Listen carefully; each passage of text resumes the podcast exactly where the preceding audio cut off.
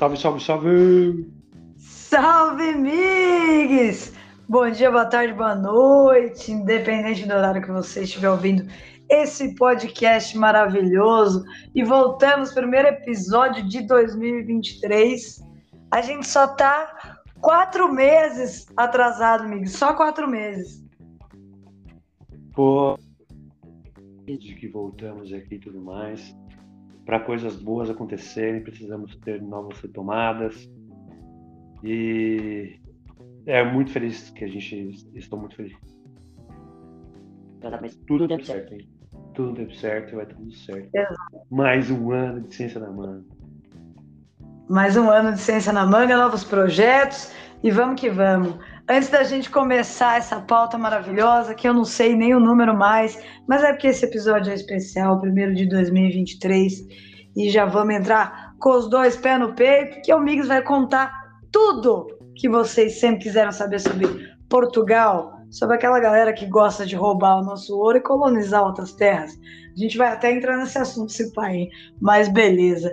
Antes de mais tudo, queria dizer que com certeza esse primeiro episódio de 2023 é homenagem a ela, a maravilhosa, deusa, que agora é deusa de verdade, porque não está mais entre nós. Então, esse episódio, esse primeiro de 2023, é em homenagem à Nanazinha, que também idealizou esse projeto e com certeza ia querer que a gente continuasse. Então, como eu disse nas nossas redes sociais e repito, a gente vai continuar por ela e por vocês, nossos queridos ouvintes. Então, meu amor, onde você estiver, se você estiver ouvindo, este episódio é especialmente para você. Grande Naná, episódio para ela, pô, faz falta demais. E realmente, onde ela estiver, creio que ela foi a grande realizadora no começo conosco. E ela vai estar super feliz também por a gente ter voltado. E muito em nome dela, com certeza. Putz, saudade já demais. Onde ela estiver, está olhando por nós. Vamos que vamos, né? É isso, é isso. Temos que continuar de alguma forma. E antes do Mig contar tudo pra gente, tudo mais um pouco, eu queria dar parabéns aqui, um parabéns especial hoje. Hoje, nosso querido telescópio espacial Hubble faz 33 anos de idade, cara.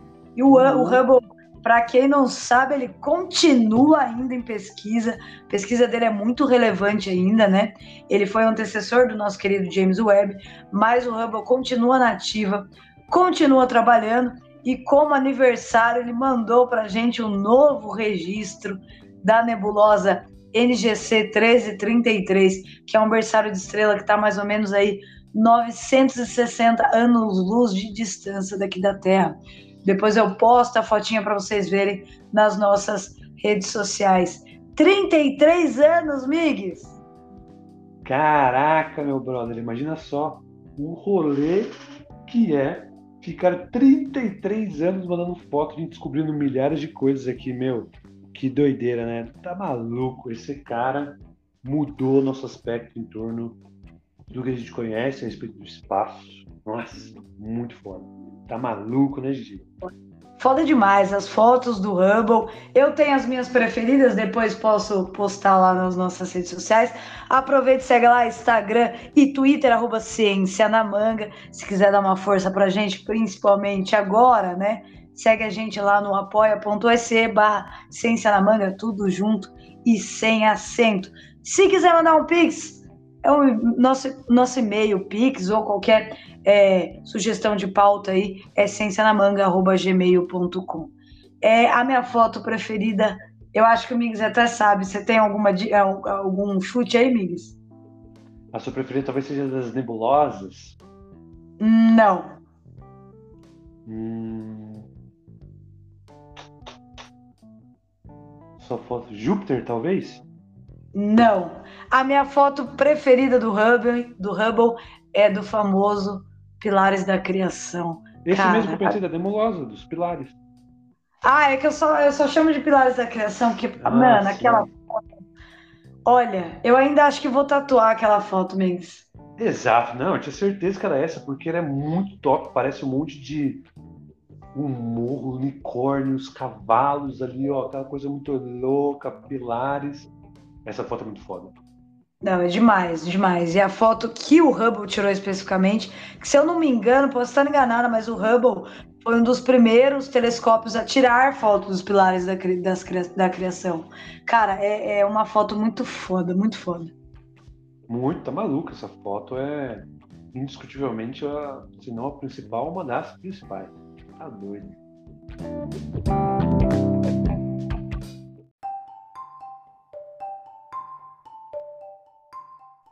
Mas é isso, bora pro nosso primeiro episódio de 2023 e eu já quero começar com a pergunta. Migues, o que você trouxe na sua bagagem? E não estou falando de coisa física.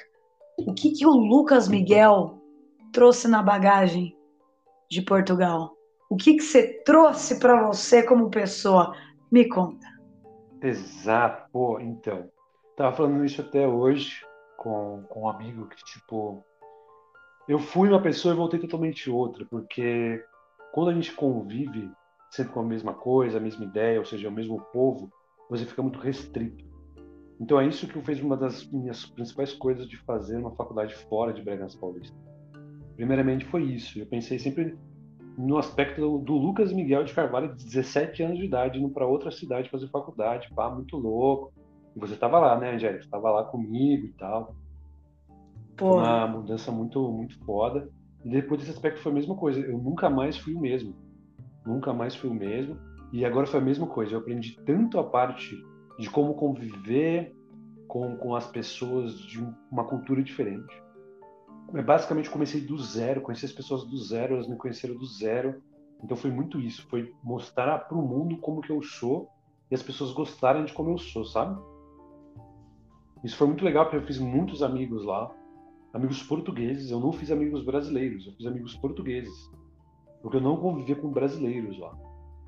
E eu fiz muitos amigos portugueses. Eu refleti muito sobre quem que eu quero do meu lado, principalmente as pessoas que ficaram aqui e aquelas pessoas que não se importaram com a minha presença ou não. Então você se sente meio descartável, sabe? Mas eu sei que é muito a respeito do que o tempo está passando. O tempo vai passar, as pessoas vão criar novas necessidades e novas pessoas vão surgir, isso é super normal.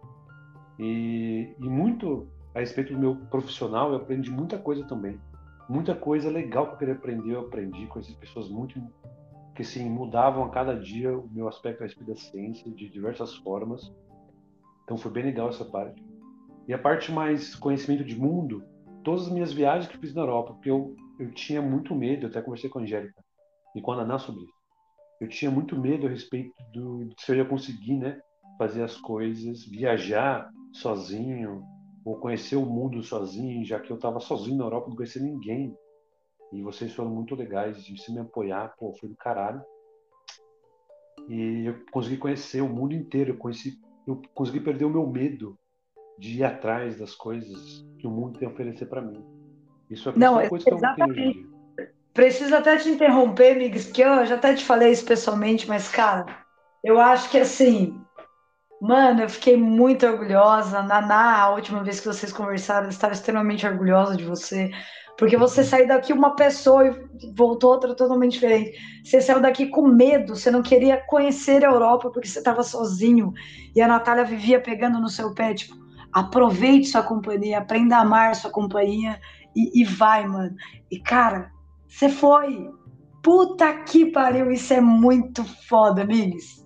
Foi muito foda, tipo, agradeço demais. Sempre essa confiança que vocês tiveram. Pô, não fosse vocês apoiar, nem sei se eu teria ido, porque eu falava assim, caralho, será que eu vou ou não vou? Não, vou ir, vou ir, não, não vou não. Puta, não vou não, eu tenho que, eu tenho que não sei aonde, é um país que eu não conheço a língua e tal, e agora? Não, mas você sabe inglês, cara, não, mas mesmo assim, puta, não vai dar certo. Aí comecei a pesquisar, falei, não, não, vai dar certo. Então, o intuito é você realmente criar confiança no que está fazendo. Eu sempre pesquisei as coisas. Eu viajava para certo lugar, eu pesquisava tudo. Isso foi uma parte bem legal, mas eu sempre deixava um pouco a mais. Por exemplo, eu sabia que queria visitar um museu, eu que queria visitar uma região, mas eu sempre deixava para escolher onde eu ia almoçar lá. Eu sempre deixava para onde visitar dentro dos museus lá. Eu queria tomar decisão lá, sabe, do que eu estava sentindo naquele momento, o que, que aquele lugar me trazia, em todos os lugares que eu fui, sempre coisas diferentes eu, eu senti. Então foi do caralho, sei lá, mano, foi muito foda. todos os momentos eu pensava nas pessoas, falava, caralho, ia ser muito legal se as pessoas estivessem aqui também. Então, fica esse detalhe, que as pessoas deveriam perder o medo de enfrentar o mundo. Porra, isso foi a melhor coisa que eu adquiri. Tá louco, hoje em dia eu consigo matar qualquer coisa no peito que eu vou falar, não, bora, entendeu? Porque foi foda, foi nem sei explicar. Foi muito Cara, legal. Então esses aspectos, esses aspectos mas assim, não tem dinheiro que compre. Você aproveitar sua companhia, você chega lá, você fazer as coisas que você quer, como que você quer, visitar onde você quer. Meu, porra, é do caralho. É muito bom, muito bom. Nem sei dizer. Não, foda demais, foda demais. Você realmente voltou outra pessoa. É, você realmente voltou outro homem, amadureceu. Você voltou outro homem, outro pesquisador, outro Miguel, cara. E, e assim, são Sim. anos de amizade. Eu já perdi as contas, são pelo menos 15 anos, eu acho. Então, assim, Foi. eu posso falar assim com, com propriedade que você voltou outra pessoa e eu morro de orgulho disso aí. É foda demais. Mas, Migues, conta pra gente. Vamos lá, vamos lá. Como é que foi a sua relação com os portugueses, né? Porque a gente sempre escuta que eles são preconceituosos, que acham que a gente é meio burro, que tem alguns, inclusive, que acham que toda mulher brasileira é puta, uns bagulho bem cabuloso. Qual, qual que foi é, a impressão que você teve? Então, eu tive, fui muito bem recebido lá em Portugal, é, pelas pessoas no laboratório, sempre confiaram muito no que eu estava fazendo e me deram muito apoio em diversos, em diversos aspectos. E, por exemplo, quando você. Quando eu saía do mundo acadêmico, dava para você sentir umas coisas assim, sabe? Todo mundo dá, dá para perceber claramente a diferença entre o sotaque português e o sotaque brasileiro. Mas, tipo assim, não sei nem, nem discussão. A pessoa abre a boca, dá para você perceber, sabe? Porque é totalmente diferente. Então, o primeiro aspecto é esse. A língua é diferente o português aqui diversas formas, devido às nossas diversas regiões do país, lá é a mesma coisa.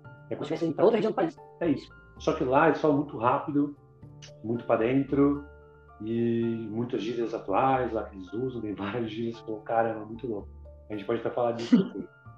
Mas dá para você sentir algumas coisinhas ou outra quando você vai ser atendido por um lugar, sabe? Tem uma diferença entre quando você é atendido em um, um lugar assim, é, exclusivo de português e você chega brasileiro lá tem uma diferença.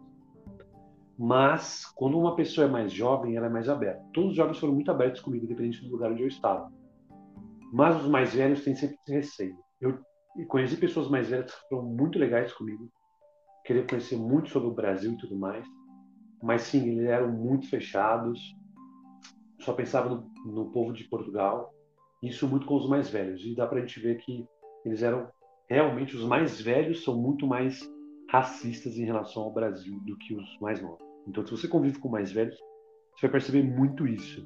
Em vários diversos lugares eu percebi também.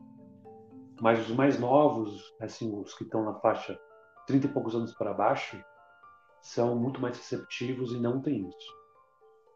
Eles consomem muita cultura do Brasil, então você vê que o que eles consomem é exclusivamente o Brasil. Eu senti muito isso. Portugal consome o Brasil todo dia. Tem canal que só fala do Brasil. Toda hora tem notícias do Brasil. Eles querem saber do Brasil. E eles são envolvidos com o Brasil, principalmente com política e com a, a cultura. E nós não. A gente não tem, conhece nada de Portugal. Fica muito restrito só a essa parte de roubaram ouro, roubaram ouro e tal. Que é a única coisa que a gente lembra que a gente estuda na escola. A gente não consome a comida, não consome a, a cultura portuguesa. Então, quando você começa a consumir, você consegue ver que lá dentro tem muita coisa bonita, muita coisa legal. A parte da cultura, da comida, das pessoas. Mas tem esse aspecto que as pessoas mais velhas são sempre mais receosas em relação. Porque no caso, Portugal está ficando um pouco mais violenta. Não só devido aos brasileiros em Portugal, mas todas as culturas que estão indo para Portugal, de diversos países, sabe? Estão acabando deixando um pouco mais violento a parte de Portugal, que realmente não era. Então eles estão sentindo muito isso lá, sabe? Não é a cultura brasileira que está deixando eles mais receosos, é todas as culturas que estão chegando em Portugal. Muitos países chegam, principalmente do Brasil, claro, mas muitos países chegam lá e ficam receosos a respeito disso, porque eles estão mudando, porque eles estão tentando inserir novas culturas na sociedade, os mais velhos não conseguem. Os mais novos sim, mas os mais velhos não. Então tem sempre essas coisas sobre uh, o, O que é uma coisa que a gente tem que entender também, que é, isso funciona em todos os países, né? É, Brasil, inclusive, as pessoas mais velhas, a gente não pode generalizar, claro, mas as pessoas mais velhas tendem a ser mais preconceituosas, mais racistas. É aquele negócio de não querer sair zona, da zona de conforto, né? De achar que sempre a geração anterior é cheia dos mimimi, tudo é frescura. É essa mesma pegada em todo lugar, eu acho, né? Exatamente, é o que eu senti lá, mesmo a cultura do Brasil a respeito da cultura. E, claro, tem essa discussão a respeito, né? Porque é como a gente, como eu estava te falando, tá chegando muitas pessoas lá e eles acabam sendo muito mais preconceituosos de maneira geral a respeito dessas pessoas que estão chegando lá. Mas eles não percebem uma coisa: com o país, a faixa etária né, média, se a gente pensar na pirâmide etária, ter muito mais pessoas mais velhas, eles precisam de que pessoas de fora de Portugal cheguem e assumam trabalhos que os jovens não querem. Por quê? Portugal paga um salário muito baixo. Então, os jovens portugueses eles vão para a Inglaterra, para a Alemanha, para a França, para a Espanha, para a Suíça ganhar mais, porque Portugal paga muito pouco que eles merecem, não merecem, mas paga muito pouco em relação ao salário médio da Europa. Então eles acabam não ficando. Então os subempregos, quem tem são os estrangeiros. Eles não percebem isso. Se não fossem os estrangeiros, não teria, é, não seria uma máquina de troca em relação ao que o povo de fora pode proporcionar para conseguir claramente crescer na vida e ter mais segurança, porque lá é muito melhor que o Brasil a respeito disso. E tem essa troca entre o povo estrangeiro fornecer a parte do trabalho, Portugal fornecer a parte de é, manutenção dessas pessoas de diversas formas em relação à saúde, emprego e moradia. Eles não percebem isso. Eu senti muito isso, sabe, lá? Então, falta ainda entender um pouquinho, mas eles estão percebendo aos poucos, tenho certeza. Isso é ótimo. E me, me, responde uma coisa, amigos, que eu acho que é curiosidade de todo mundo, porque a gente faz os memes, faz as piadas, mas você sentiu alguma coisa, ouviu algum comentário? Como é a relação deles com o fato deles serem, deles saberem que aqui eles são considerados como colonizadores e a galera que veio aqui para falar que descobriu o nosso país, veio para roubar o nosso ouro, para escravizar indígena. Como é que foi essa impressão que você teve? Eles até me perguntaram, né, que o Brasil falava se era somente isso e tudo mais. Eu falei, ó, na maioria das pessoas acha que é isso sim, porque a gente não consome a cultura deles. Então, se a gente consumisse a cultura deles, a gente veria que eles basicamente são o mesmo povo brasileiro que está na mesma cultura do Brasil, são um pouco mais fechados, mas internamente eles são muito calorosos, adoram festas, mas que têm segurança e têm um desenvolvimento uh, de que você, se você trabalhar bastante, você consegue crescer, sabe? É muito da cultura dos Estados Unidos. Também essa parte da Europa é muito assim, você consegue... Eu faço essa distinção. Na Europa, você é, trabalha para viver. Nos Estados Unidos, você vive para trabalhar. É. Essa é a diferença lá. Na Europa é muito isso, você trabalha para viver. Porque lá as pessoas conseguem ter uma vida fora do emprego, tá ligado? A Espanha, toda hora que chega perto de meio-dia até duas horas, eles não trabalham. Tem esse leque onde eles podem dormir, as cidades ficam totalmente vazias. Você percebe isso lá, sabe? É muito legal, porque eles priorizam a qualidade de vida. Então isso é muito importante da Europa. Então se o Brasil tivesse essa cultura, não ficaria só na parte, ah, roubou o ouro, roubou o ouro. Mas eles me perguntaram a respeito disso, sim. E eu falei que era nesse aspecto, mas eles sabem de que é porque é uma piada criada aqui, claro, em relação ao que eles fizeram no passado. Eles sabem disso, mas eles sabem também que perderam muito o poder em relação à Europa, porque eles não conseguem crescer. Porque eles não têm onde crescer mais lá. Como eu te falei, os jovens estão saindo do, de Portugal, eles não têm mais onde crescer. Em relação a, a só ter esse subemprego, a não ter desenvolvimento de empresas em Portugal de grande porte. Eles estão perdendo esse aspecto em relação à Europa. Eles não crescem tanto quanto outros países da Europa. Eles estão lá atrás em relação ao PIB. Então, Portugal, ao longo do tempo, foi perdendo muita força dele em relação ao que era das grandes navegações há 500 anos atrás. Se Portugal tivesse mantido todo o ouro que tirou do Brasil, tivesse investido de maneira, sei lá, mais eficiente, né? Não teria perdido todo o aspecto que eles perderam. Mas sim, eles perguntam para mim sobre isso, mas eles não entraram muito a fundo nessa, nessa conversa. Só falaram mesmo que sabiam que o Brasil era. que o Portugal era tratado como meme nessa parte. vários, vários memes e faz um bom tempo já, né? Isso é inquestionável, né? E não é só o Brasil, infelizmente, né? E vale lembrar também que não é só Portugal que colonizou Brasil e colonizou outras terras também, né? E Migues, conta pra gente aí, né? Você viajou a Europa inteira, foi para Portugal, ficou em, em, Braga, né? Saiu de Bragança Paulista para ir morar em Braga. Olha a coincidência. Foi. Mas me fala aí, Migues, de todos os lugares da Europa, pode falar um pouquinho aí para a galera, os lugares que você foi visitar, mas fala aí para gente qual foi seu lugar preferido e por quê. Boa. Bem, eu gosto de dividir a, Europa em alguns aspectos. Se eu fosse pensar em comida, só na comida, beleza? Eu ia viver beleza. ou na Itália ou em Portugal. E na Espanha. São os três lugares para mim, nessa ordem, onde tem as melhores comidas. Se você quer algo muito parecido com o Brasil, Portugal. Se você gosta muito da culinária italiana, muita parte das massas, claro, a Itália é melhor. Se você gosta muito do aspecto do Brasil, na Europa, calor e a parte de frutos do mar, Espanha.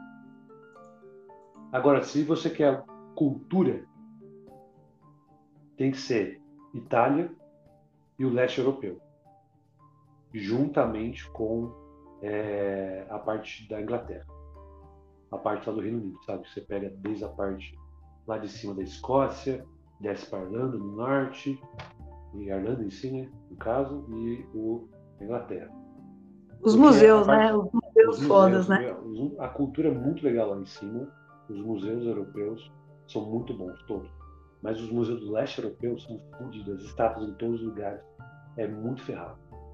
Então, se você pega lá, tipo, Hungria, pega a Áustria, ah, pega. É... Ah, Tchecoslováquia, Tchecoslováquia, República Tcheca ali em cima, toda essa uhum. parte da Yugoslávia, Croácia, toda a parte do leste europeu, meu, é muito top. Muito top. Agora, se você quer uma coisa muito mais dinâmica, que envolve beleza, é a Holanda. Puta, a Amsterdã é muito da hora. A Amsterdã é muito bonita, tem uma cultura muito forte em relação à Holanda mesmo. É muito legal de se viver e tem muita cultura que envolve festa e tudo mais. É muito doido. E a beleza de Amsterdã, cara, eu nunca vi na vida. É muito sem igual. Os rios e tudo mais é bonito. Agora, se você quer uma mistura de tudo, cultura, comida e pessoas legais, Itália, disparado. Disparado. Então, se você quer misturar isso tudo e doces, pô, para mim os dois melhores doces que tem são os austríacos e os italianos. Oh, e claro, os portugueses. Os três, os três os carros-chefe da Europa inteira. Tá maluco. A comida inglesa é horrível, porque eles não comem, né? Eles só têm, na verdade, ou carne ou lanche. Então, se fosse para dividir, se fosse para morar num lugar hoje que envolve isso tudo, cultura, comida, que envolve doces e as pessoas, Itália. Pô, lá é. Cada lugar que você vai é um museu diferente. As pessoas são muito legais, assim e conheci pessoas muito divertidas lá em Portugal e na Itália. E a comida italiana, puta. O doce italiano, o sorvete italiano, Angélica, eu nunca comi igual na vida. Meu, não tem igual. Sério? Tá louco. Pastel de nata em Portugal não tem igual. É, é impossível o paladar. É, é, não tem o que fazer. Não, e assim, ó, vamos, né, falar um detalhe importante aí. Eu acho que eu já citei isso em alguns episódios, Miguel não bebia, tá, gente? Há anos atrás, Miguel não encostava uma gota de álcool. Malemar abastecia o, o, o carro para não sentir o cheiro do etanol, entendeu? E é a pessoa que mais toma vinho hoje, entendeu? Vinho, então, lá em Portugal, que ele pagava dois, dois euros, né, Migues? Meu Deus do céu, tomou vinho garalho, né? Nossa, meu, era vinho todo dia, assim, vinho todo dia. E camarão, é camarão. É, camarão quase sempre. Eu comia frutos do mar toda semana, peixe toda semana, meu, é muito louco. Portugal tem uma culinária muito extensa mesmo, então é um país muito bom que você vai ser muito acolhido lá. E vinho, como eu até mencionei aqui, eu acho, em algum momento, vinho em Portugal é considerado alimento essencial. Por isso que é tão baixo o imposto sobre ele. Então acaba sendo bem mais barato para você comprar. E vinhos lá, pessoal, vou te falar, ó, você pega que são alta qualidade na Europa por 5 euros. Vinhos que são high, high, high level por 10 euros. Eu comprei vinhos que amadeirados assim, que vem com gosto mais de fundo, um pouco. Também comprei alguns vinhos que tem uma densidade maior, que, meu, nem sei a qualidade deles. É uma coisa que eu nunca experimentei na vida. Eu pagava 8 euros. Tem vinho da Europa que é um dos melhores, que custa 2 lá que eu comprei. Eu falei, mano, muito bom. Vinho branco, DJ. Você compra um vinho branco de 2 euros, brother. Que é um vinho branco que custa 150. Porque é muito bom, velho. É muito bom. O vinho branco de Portugal é o melhor vinho branco do mundo. É fodido, velho. Juro pra você. Eu experimentei vinho branco em todos os lugares do mundo. E para mim, o vinho branco de Portugal, os mais baratos, já vai te dar um, uma coisa fenomenal a respeito do seu paladar. Sério, é fodido aquele país, cara. Você tá louco. Muito bom. Não, eu imagino, eu imagino. E assim, ó, o que eu mais achei foda de, de, tudo que você me contou desde o início foi o vinho ser um alimento essencial, cara. Puta que pariu, isso é muito foda. É, muito louco. Quando, sabe o que me contou? Foi um, é. um, Uber português. Porque eu tava lá, tipo, eu andei de Uber todos os dias em Portugal, né? Porque eu, minha carteira tinha vencido, nem vencido. Mas só pode é, dirigir em Portugal com a carteira brasileira por 90 dias. Então eu usei um carro lá, depois vendi meu carro. Eu tive até carro em Portugal, velho. Olha só que massa. Tive até carro em Portugal. Com meu nome, fudido, da hora. Depois eu vendi ele e tal. Mas depois disso eu comecei a andar de Uber. E o Uber um dia tava conversando comigo sobre isso e tal, sobre o preço. Eu falei, ah, e o vinho, e o preço do vinho que nunca aumenta? Ele falou assim, ah, nunca aumenta? Ah, por quê? Claramente, porque aqui o vinho é considerado um alimento essencial. Você sabia? Eu falei, não, ele me explicou e tal. Muito legal. Falei, caralho, aprendi muito com os Ubers lá, DJ, serve um monte de coisa, um monte de história, mano. Era muito divertido. Fazer meu dia muito bem, pegar um Uber de manhã, conversar com os caras, e várias também histórias legais que envolvem, tipo, todos os gêneros possíveis. As mulheres me contavam histórias muito interessantes, os homens contavam histórias muito interessantes. Eu senti histórias que, que as pessoas também a respeito muito do preconceito que os portugueses tinham com os brasileiros lá que trabalhavam nesses subempregos. É foda isso pra caralho. Como a gente já até conversou já sobre isso no começo. Então, várias uhum. histórias assim, tipo, fodida, velho. Várias histórias dá pra fazer um livro. Eu comecei a anotar no começo, mas depois eu parei porque eu não tava com tempo. Mas eu comecei a anotar todas as conversas que eu tinha com o Uber. Muito da hora. Conta uma pra gente aí. Conta que você achou assim, sei lá, mais hilária ou sei lá, que, que mais marcou você. O, o, legal foi que teve um cara que, tipo, ele começou a conversar sobre as histórias, porque eu, eu tenho uma deficiência que tem a ver com a minha locomoção. E até ele começou a me contar várias histórias dos calhantes que ele tinha levado, as pessoas com deficiência que ele tinha levado. E muito disso ele mostrou ter um grande coração, porque ele, ele era a pessoa que ajudava mesmo as pessoas. Ele contava que os Ubers falavam: Não, eu não vou levar tal pessoa porque não consigo colocar uma cadeira de rodas no meu porta-malas. Claro que conseguia, mas ele tinha falta de vontade. Então esse cara eu peguei ele várias vezes e sempre foi legal comigo, então foi muito legal essa parte. Teve outro também que me contou muito que ele era, é, ele era enfermeiro e tinha largado tudo em Portugal, no Brasil para tentar a vida da, com a esposa em Portugal, teve uma filhinha e contava muito a respeito disso. E depois de um tempo, tipo, encontrei ele o cara virou para mim e falou: Cara, tô muito mal porque meu pai morreu faz pouco tempo. Ele se emocionou e tal. Daí, tipo, eu até falei para ele, não, vai dar tudo certo, vai dar tudo certo, cara. Você vê que sua vida vai, vai ser super boa nesse aspecto. Depois de outro tempo, ele me encontrou e falou, cara, você viu que deu certo mesmo? Minha esposa conseguiu emprego, tô, tô super bem aqui. Eu falei, ah, você viu? Que bom que deu certo. Então a gente cria uma intimidade, assim. Me, as pessoas me contavam coisas sentiam falta de conversa. Eu puxava assunto com eles de diversas maneiras. Teve até um cara que chegou uma vez super rápido assim. Ele falou, cara, desculpa, demorei, porque eu fui levar uma velhinha lá não sei aonde. Eu ajudei ela a andar mais ou menos uns 600 metros até chegar ao lugar. Depois eu voltei e falei, cara, que da hora, você ajudou ela. Acho que ela ficou super feliz. Ele é. Ele começou a contar sobre é, como era o lugar onde ele foi levar a velhinha e tudo mais e tal, assim, senhora lá. Então, é, muitas histórias desse, desse, tipo. E o cara até alguns que me contou muitas dicas a respeito de Portugal. O cara começou a me contar sobre a comida que ele estava fazendo. Ele falou, cara, liga, liga nesse lugar aqui, ó. É muito da hora, a comida é muito boa, você vai gostar, porque a gente fez uma comida desse jeito, eu ficava com água na boca. A gente comprou camarão não sei aonde, a gente comprou bacalhau não sei aonde, me contava as histórias assim, sabe? De muitos aspectos que tinha a ver lá com Portugal. Então, foi bem legal, aprendi muito de diversas histórias. Muitas me marcaram, mas muito no momento. Eu... Por isso que é legal escrever naquele momento. E todas as fotos que eu postava, eu postava no que eu estava assistindo naquele momento. Então, terminava a viagem eu postava. Então, eu acho que é legal também escrever. Era legal escrever sempre naquele momento que eu sentia as coisas. Hoje em dia eu não sinto mais, sabe? Mas naquele momento fala, caralho, muito top.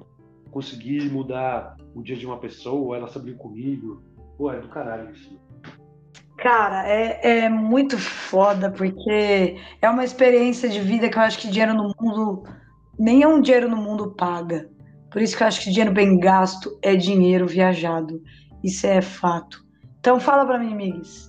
Você conheceu parte da Europa, ficou em Braga por um tempo aí, mas fala para mim um lugar que com certeza você iria de novo. Não, não posso nem falar, né? Eu, assim, se a gente for pensar Itália, nos países que. Itália, acertei?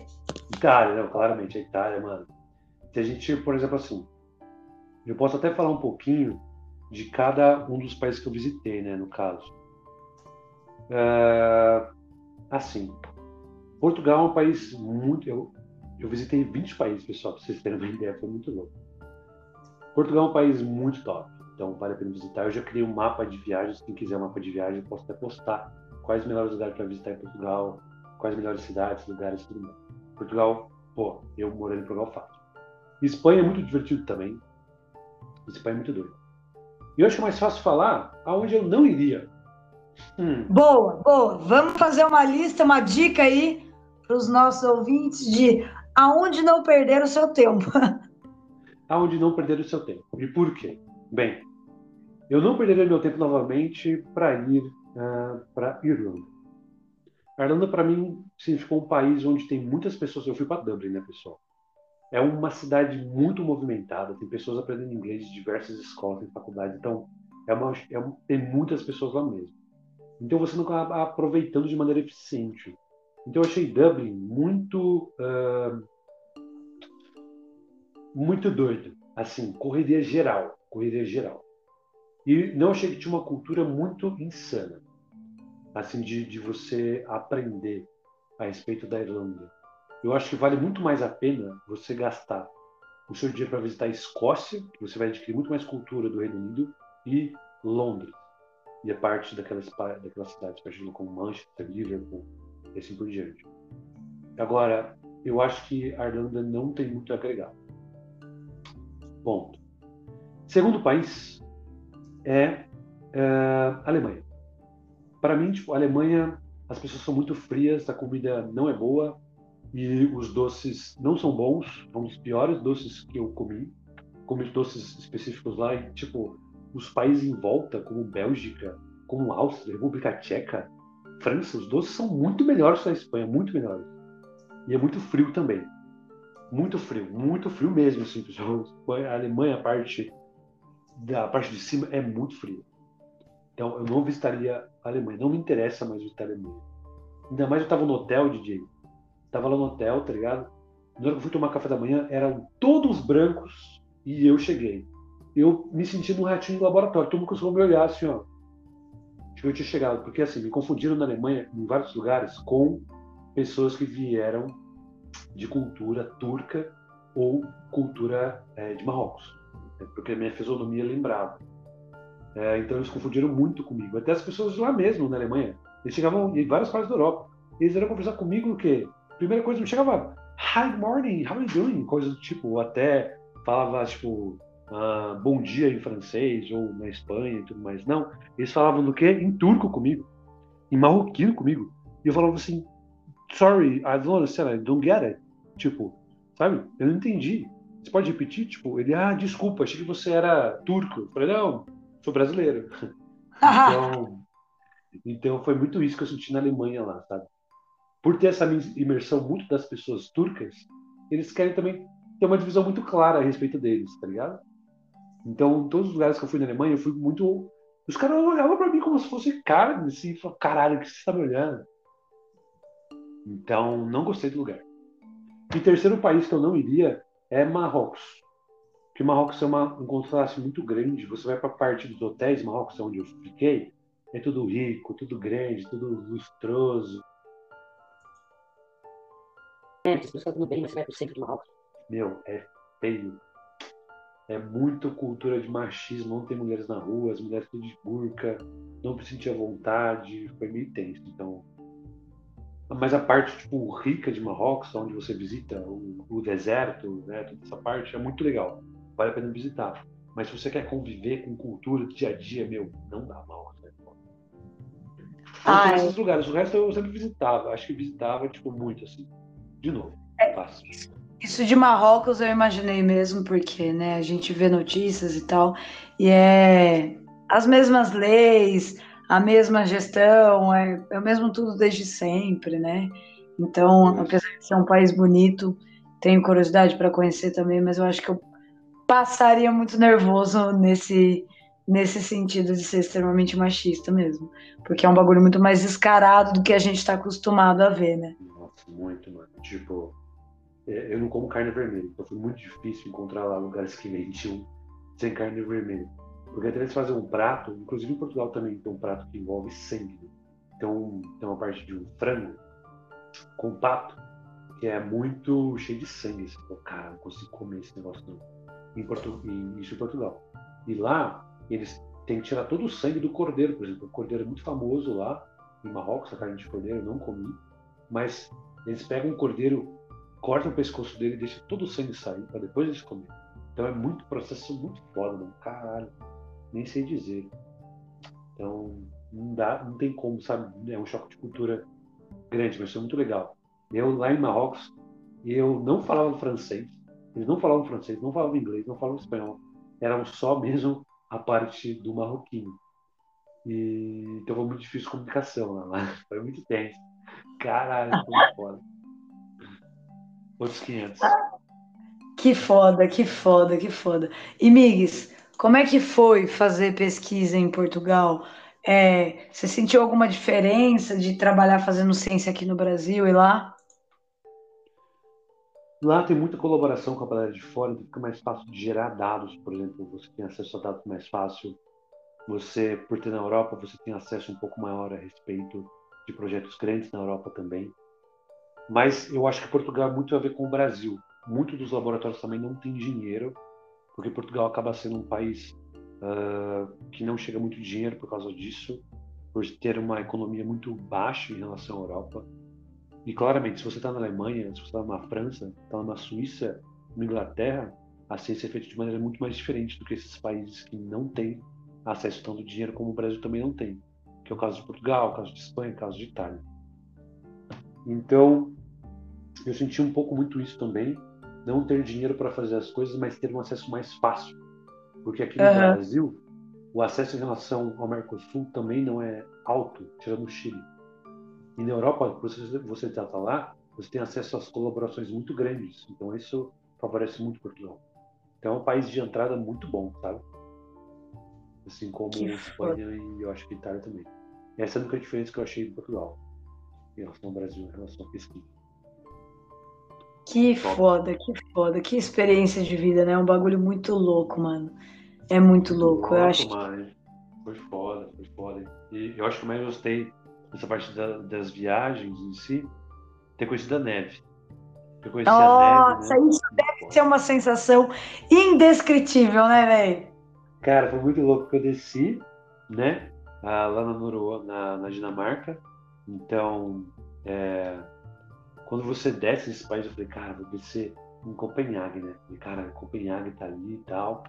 Então, eu peguei o voo lá de Portugal para Copenhague, direto. Eu falei, caralho, conhecer, mano, conhecer. Muito foda. Aí, beleza, desci em Copenhague, tá ligado? E eu sabia que Copenhague é perto de Malmo, na Suécia. Então, por isso que eu falei, cara, vou, via... vou conhecer dois países num final de semana só. Porque Copenhague, na Dinamarca, e Malmo, na Suécia, é dividido por uma ponte, que é muito bonita você fazer esse trajeto de trem, que vai direto no oceano lá, no oceano nórdico, tá ligado? Então foi muito legal. Mas eu desci lá no, no aeroporto, já saí do aeroporto, estava nevando. Aí eu já fui direto ali na grama, do lado do aeroporto mesmo, peguei na mão. Assim, eu falei, cara, e essa foi a primeira foto que eu postei. Primeira vez que eu vi na vida, assim, mano, é muito da hora você pegar neve na mão. É muito diferente, Jay, cara, é muito foda. Nem sei te explicar, mano. Parece que você tá comendo aquele chup-chup, tá ligado? Só que de neve. Uh, uh. Muito foda, mano. Muito da hora. Caralho, é uma sensação muito boa. Mas eu aprendi uma coisa. Uh. da neve. Vou passar para nossas pessoas, vou passar para você também. Neve legal de se mexer é neve que acabou de cair. Que ela é fofinha. Agora, se você vai pegar uma neve que tá lá há muitos dias, vai fazendo camadas, vira gelo, mano, já era. Por quê? Como eu aprendi isso, né? Estava eu em Copenhague, eu vi o mapa, eu vi que tinha uma, uma caverna de um, como se fosse um hobbit, lá num parque muito afastado. E eu fui. Foi lá e tal, tava subindo o morro e tal, subi um morro, já foi difícil subir um morro e tal. Cheguei na caverna, mano, parecia a caverna do Hobbit mesmo, juro pra você. Tava dentro da floresta, tava fechada com uma grade, era tipo, tinha um, um, gramado em cima, era um formato redondo e tal. Aí, na hora que eu tava lá, eu cheguei lá, tava fofinha a neve, né? Só que fui sair de, do outro lado da caverna. E quando eu saí, DJ, eu dei um passo, eu falei, nossa, é gelo. Pum! Pum! Caí de bunda no chão, velho. Puta não, que pariu. Não tem como você andar em gelo. Eu tipo, comecei a. Eu comecei a patinar, eu não conseguia levantar, mano. Eu falei, caralho, não consigo levantar, porque não vai, não dá pra você pisar. E meu tênis, ele não deixa escorregar, mas não com antigelo de uma plataforma de gelo gigante. E tipo, falou, caralho, mano, não consigo levantar daqui. Não tinha ninguém lá, porque tô no meio do mato, né? No meio do nada. Aí até que passou uma pessoa, ela me viu e falou, você quer ajuda? Ela falou em. Ela falou em. Ela falou em. Em dinamarquês, mas tem um dialeto que eu esqueci agora que falou lá. Aí eu falei, é. tipo, ah, sorry, um, I don't, I don't speak. Daí eu falei, ah, I don't speak um, Copenhagen. I don't speak Copenhagen. We can speak in English. They falou, ah, yes, you have, yes, I, I, I like now. Aí ele me ajudou e tudo mais. E me levantou. Ele falou, se você quer ajuda? Eu falei, não, me dá ajuda só para sair daqui. O cara tá com uma trava de gelo no pé. Óbvio que ele me ajudou, porque tava com uma trava de gelo no, no tênis dele, tá ligado? Estava devidamente preparado. Devidamente preparado, eu não estava. Ele falou: se você quer ajuda para descer, eu falei: não, não, eu consigo daqui. Eu conheço o caminho. Muito obrigado. Então, tem certeza? Eu falei: não, tenho certeza. Muito obrigado. Eu apertei a mão dele, agradeci de novo e eu consegui sair, tá ligado? Mas, meu, se não fosse ele, eu já tava com a ideia da mente. De que me arrastar até o lugar que eu sabia lá, tá ligado? Que dava para ir. E... Porque não tinha como sair de dia. Eu falei: caralho, não consigo foi uma experiência muito insana, velho. No meio Desesperador. Muito foda. Então foi, foi legal, foi divertido conhecer a neve dessas duas formas. Então foi isso. Foda demais. Mas, Migs, para finalizar então esse nosso primeiro episódio de 2023, primeiro de muitos, especialíssimo porque você voltou, o podcast voltou e estamos aqui Conta para mim aí, conta para os nossos queridos ouvintes, tá? Dá uma dica final aí para quem pretende sair do país, para quem nunca saiu e tem medo. Fala aí o que, que você aprendeu com isso aí, o que, que você. É, o que, que o Miguel, o Lucas Miguel, antes de ir para Portugal, falaria para o Miguel de hoje? Bem, com certeza ah, eu falei para o meu passado assim, tipo, vai que você consegue. Toda a sua bagagem que o brasileiro tem, ele consegue aplicar em qualquer lugar do mundo. Porque a gente é muito dinâmico, a gente consegue fazer qualquer coisa, a gente tem um corre fodido que as pessoas lá da Europa são muito mais suaves. Questão da tranquilidade, como eu te falei. Lá é tranquilo, a vida lá é, é de boa. Quando chega um brasileiro lá, meu, consegue fazer diversas coisas ao mesmo tempo, mostra que a porreira consegue em todo lugar. Então, esse é o primeiro aspecto. Não tenho medo, porque o brasileiro consegue estar bem lá. A cultura tem que respeitar sempre a cultura deles. Então, conhecer o que você deve e não deve fazer. Todos os países que eu fui, eu pesquisei sempre o que eu devia e não devia fazer. Porque isso é muito importante. Como deve ser tratado lá. As pessoas na França, por exemplo, sempre falam muito, tipo, ah, o francês é muito mal educado. Porque as pessoas chegam falando já inglês com eles. Mas eu sempre cheguei falando em François. Eu aprendi o francês básico de conversa. Em algum um mês, um mês e pouquinho, aprendi o um francês básico de conversa. Eles foram muito legais comigo, em todos os lugares. Então, isso é muito legal. Eles também falam inglês, mas chega sempre falando na primeira nessa parte. É, sempre falar um obrigado na língua deles, um agradecer, um oi. Acho que é muito importante esse aspecto. E a gente consegue. A gente tem inglês. As pessoas têm acesso ao inglês das escolas, né? Alguns conhecem muito mais, outros conhecem muito menos. Então a gente consegue ter essa dinâmica com linguagem. Tem o espanhol, tem cultura com o espanhol, tem cultura com o inglês, tem o português. Então eu tenho certeza que as pessoas também conseguem.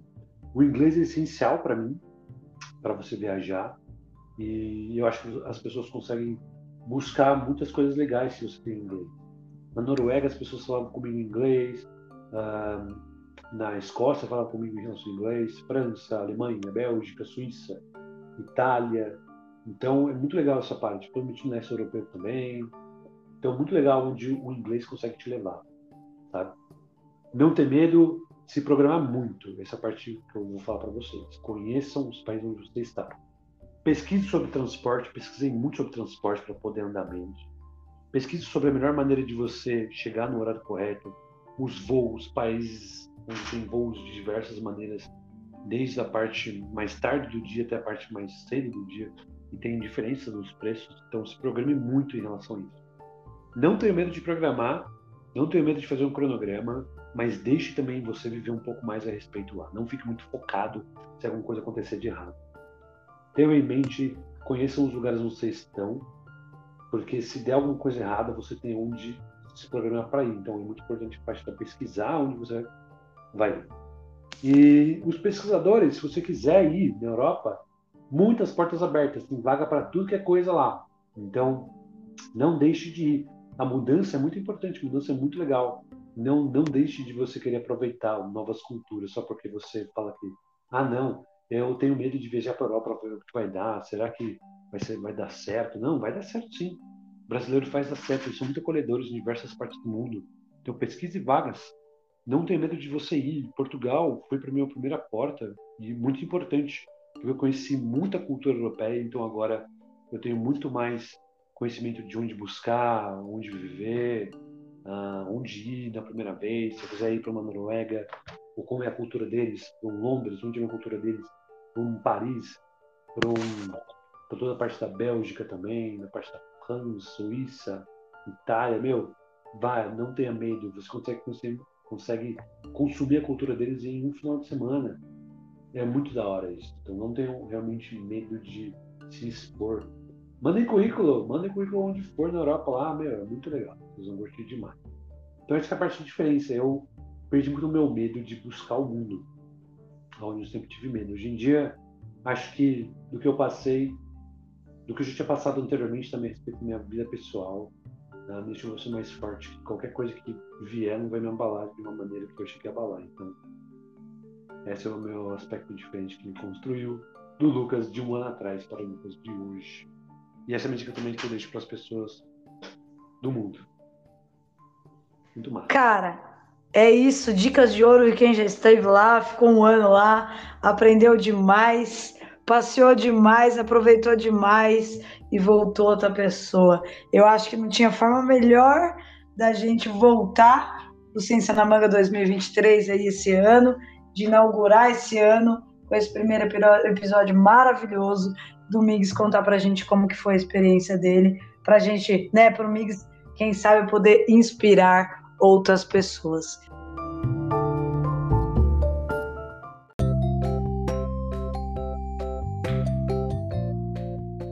E recado dado, é isso. Agora conta pra gente, Migs, qual é o seu recado final para os nossos queridos ouvintes do Ciência na Manga? Pois, eu queria agradecer a todos os nossos ouvintes que estão conosco nessa nova nossa fase. Queria agradecer também a Angélica, claramente, por sempre topar e dizer que você é uma pessoa muito forte em todos os aspectos. Te orgulho pra caralho disso, você é foda. Nem senti de mencionar em palavras, então continue sendo essa pessoa maravilhosa sempre. Agora que temos um anjo, muito mais você ter um anjo lá em cima para orar por nós e vai nos dar muitas forças claramente para continuar. E Ciência na Manga não seria claramente Ciência na Manga também. Sem Marys, maravilhosa nossa editora, que está conosco novamente. Obrigado muito por isso, Marys. Você é sensacional. Então, tirando tudo isso, agradecer também, claro, o espaço aqui, por estar sempre contando um pouco da minha experiência. Contei um pouquinho para vocês.